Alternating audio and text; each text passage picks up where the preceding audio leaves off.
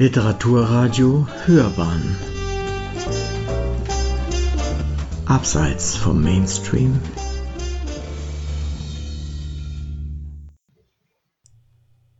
Thoma und das Ehepaar Ganghofer. Szenen einer Freundschaft. Von Gertrud Maria Rösch. Ihre Freundschaft begleitete die beiden Schriftsteller Ludwig Ganghofer und Ludwig Thoma ihr Leben lang. Dabei ist nicht einmal mit Sicherheit auszumachen, wo und bei welchem Anlass sie sich 1902 begegneten. Aus ihrem Zusammentreffen entstand ein lebenslanger Austausch in Briefen, der auch die Ehefrau Tinka und den Sohn Gustl einschloss. Die folgende Darstellung versteht sich als Versuch, diese Freundschaft in Briefen zu charakterisieren und zunächst die familiäre Ebene der Briefe aufzuzeigen. Danach wäre der Ertrag für Autorschaft und literarisches Leben zu skizzieren, der sich aus Ganghofers epistolarischem Werk ergäbe, wenn es umfänglich erschlossen würde. Der Briefwechsel mit Thoma den Dank für den ersten der alljährlichen Aufenthalte in Ganghofers Jagdhaus Hubertus adressierte Thoma am 27. August 1903 noch im formellen Ton an den Gastgeber. Zitat Das war eine Premiere, mir schon tausendmal lieber als die bestgelungene hinter den stickigen Kulissen unter geschminkten Gesichterschneidern, reckte Hofschauspielern. Und das verdanke ich ihnen und vergesse es nie. Zitat Ende.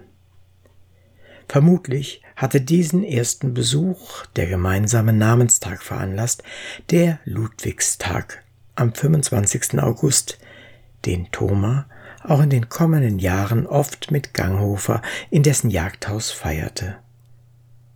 Von den bis 1920 folgenden Briefen ist bislang nur ein Teil veröffentlicht. Im Folgenden wird daher vorzugsweise aus den unveröffentlichten Briefen aus dem Bestand der Monacensia zitiert, um den Facettenreichtum zu zeigen. An die Ehefrau Tinka richtete Thoma zwei Tage später einen gleichermaßen formellen wie höflichen Brief. Zitat Hochverehrte gnädige Frau, darf ich Sie bitten, meine Bücher als bescheidenen Beweis meiner aufrichtigen Dankbarkeit für die schönen Tage im Hubertus anzunehmen? Die Widmung schrieb ich in die Hochzeit. Mit vielen ergebenen Grüßen, Ihr Ludwig Thoma. Zitat Ende. Die Korrespondenz begann in gesellschaftlich distanziertem Ton und wechselte sehr bald in eine familiäre Vertrautheit, die auch derbe und alltagssprachliche Ebenen zuließ. Es waren die persönlichen Krisen, die insbesondere Thoma zur intensiven Aussprache bewogen. Den Austausch über die jeweiligen Arbeitsvorhaben oder entstehende Werke mögen die beiden im Gespräch gepflegt haben, aber in ihren Briefen schlug er sich kaum nieder. Der erste dieser im Briefwechsel nachvollziehbaren persönlichen Umbrüche traf 1905 mit dem Entschluss Thomas ein, die mit dem Kabarettisten Georg David Schulz verheiratete Marietta di Rigardo zur Frau zu nehmen. Bei dem Wettschießen, das Thomas zu Ganghofers 50. Geburtstag arrangiert hatte, waren sich die beiden nach dem ersten Kennenlernen in München wieder begegnet. In einer langen brieflichen Aussprache gegenüber Ganghofer gestand Thomas seine Liaison mit Marietta und legte dabei ein bedingungsloses Bekenntnis zur Freundschaft ab. Diese wird zur überragenden Instanz erhoben, der gegenüber die Frau nahezu aus dem Blick gerät. Deine Achtung verscherze ich nicht, auch um das Beste nicht. Ein Pendant findet diese Ergebenheit gegenüber dem Freund in einem Brief an Tinka, den er gut eine Woche vorher an sie richtete. Zitat Finsterwald, 11. Juli 1905 Liebe gute Frau Doktor, vielen Dank für Ihren lieben Brief. Sie müssen nicht sagen, dass Sie oder Ludwig mir für das hiesige Fest dankbar sind. Die Sache ist sehr umgekehrt.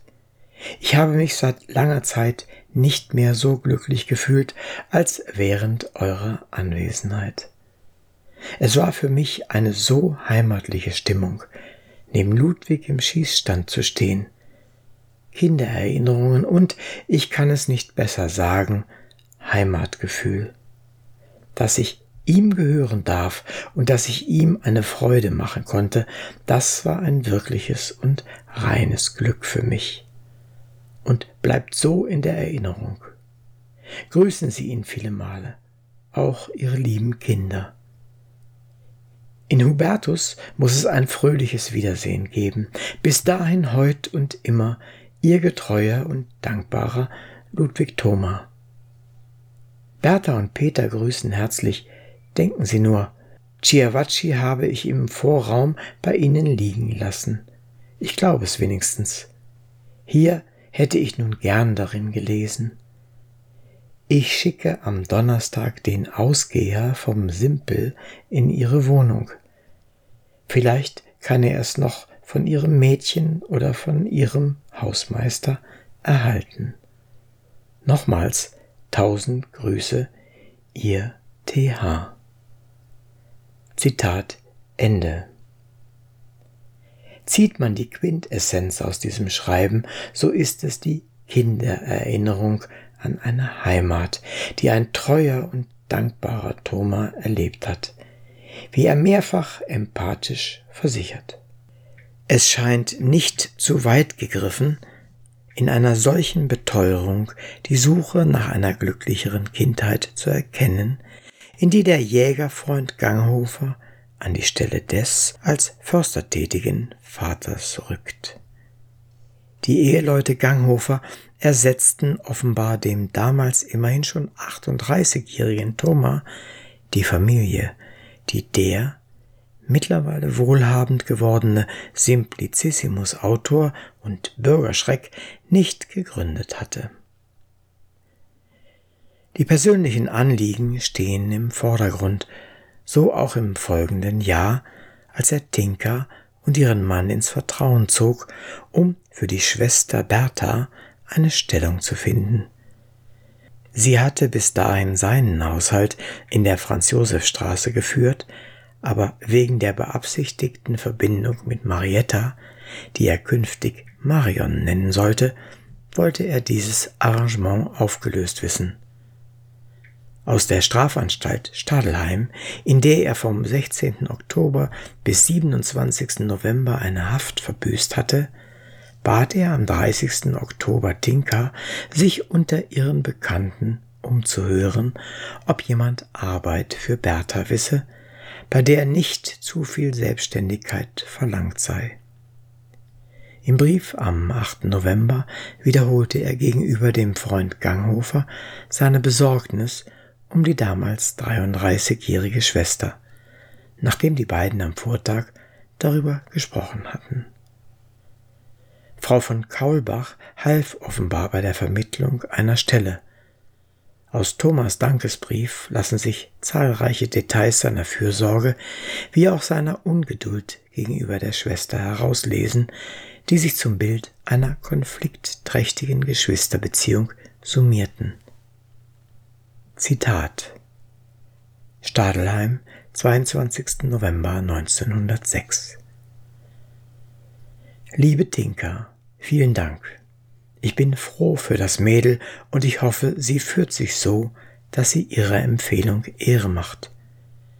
Sie soll ihre freie Zeit zum Spazierengehen benützen. Noch besser wäre irgendeine mäßige gymnastische Kur. Ich bin ja bald frei und ich werde schauen, ob es nicht so etwas gibt. Denn ich halte alles auf Gymnastik und kaltes Wasser.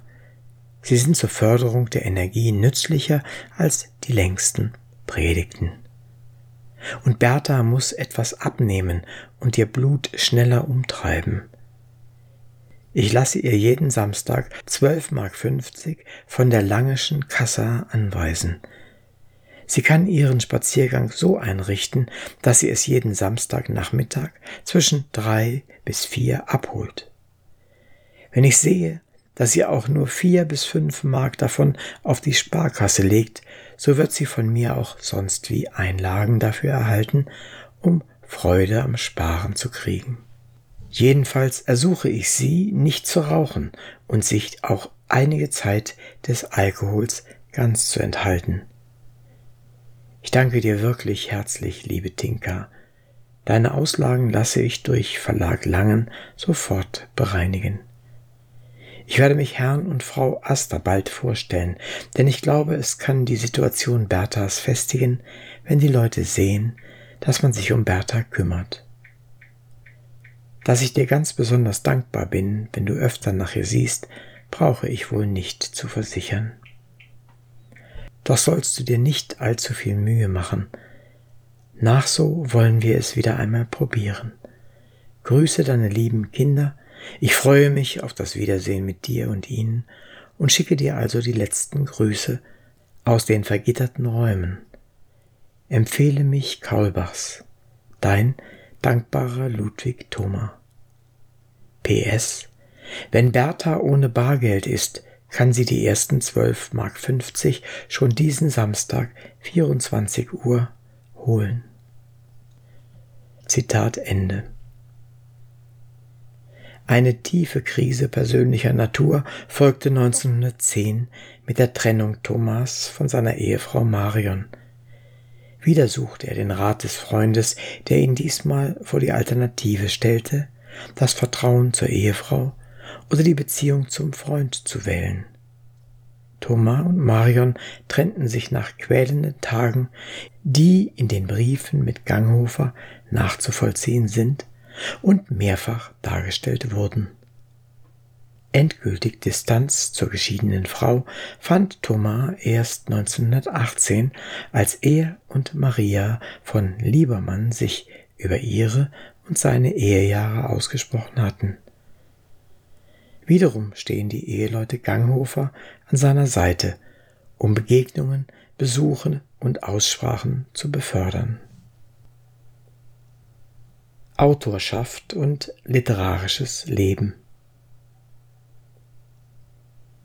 Der Briefwechsel Thomas mit dem Ehepaar erhält die familiale Ebene dieses Briefövres, das zugleich wertvolle Beiträge zur Autobiografie zu leisten vermag.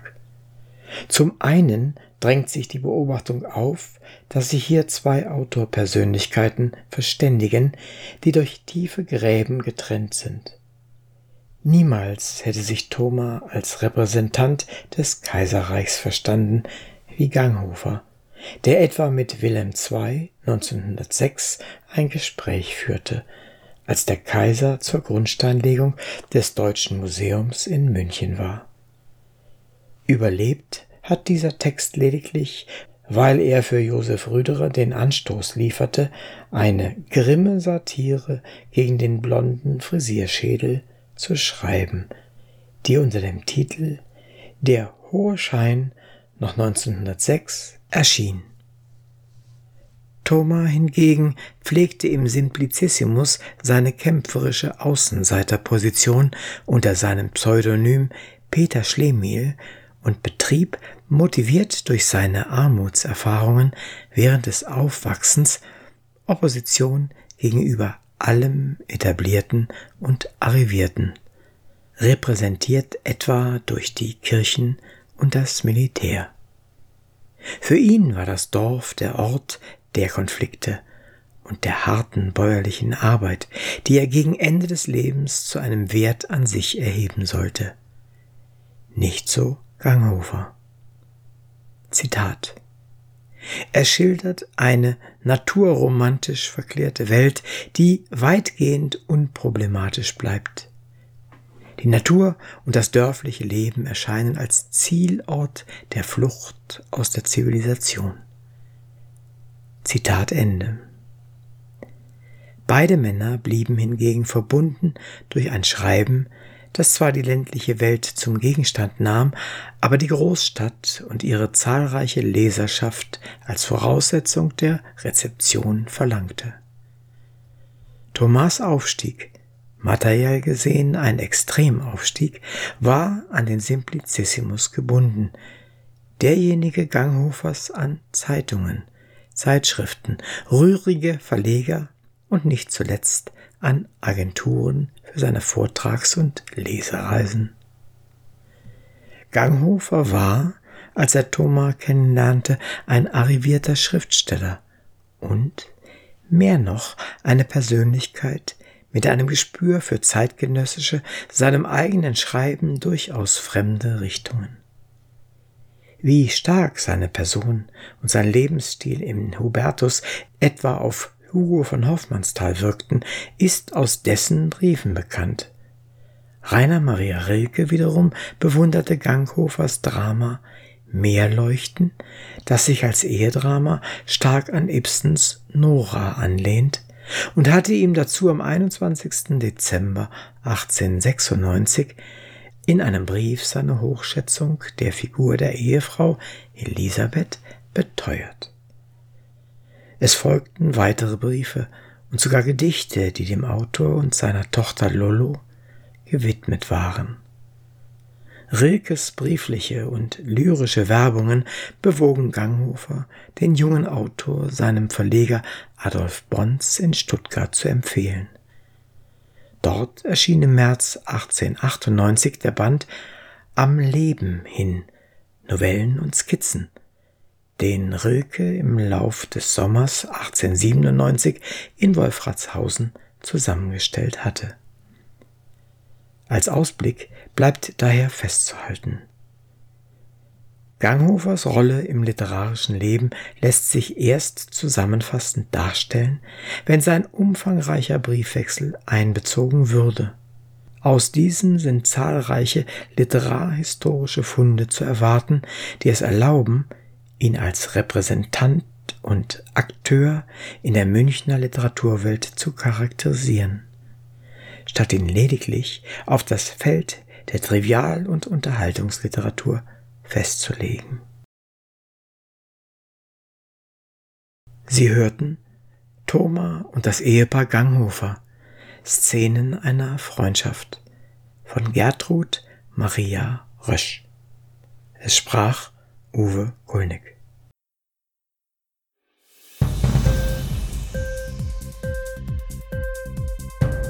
dir die Sendung gefallen? Literatur pur, ja, das sind wir. Natürlich auch als Podcast. Hier kannst du unsere Podcasts hören. Anchor, Spotify, Apple Podcast, iTunes, Google Podcasts, radio.de und viele andere mehr.